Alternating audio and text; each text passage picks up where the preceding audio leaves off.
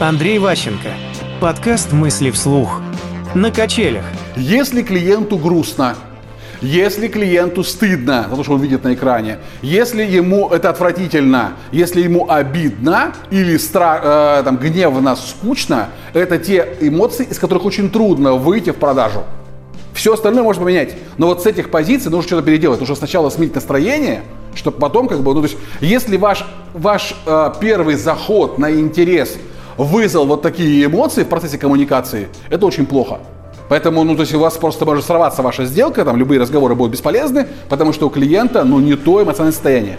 Нужно его раскачать. Лучше всего, чтобы он из, или испугался, или обрадовался, а лучше качели. Вверх-вниз, вверх-вниз. Это вышивает все остальное. Был такой трюк э, в фильме «Обмани меня», там была такая сцена, там тоже был такой вопрос, выступает лектор, и он э, спрашивает зрителей в зале, а типа, как понять, настоящий страх или не настоящий? Он берет кружку и швыряет ее кружкой. Это, говорит, был настоящий страх. Все остальное, это, это, это была ерунда. Ну, там были вопросы сроков реакции организма. Мысли вслух. По материалам курса Андрея Ващенко «Деловые коммуникации 2.0».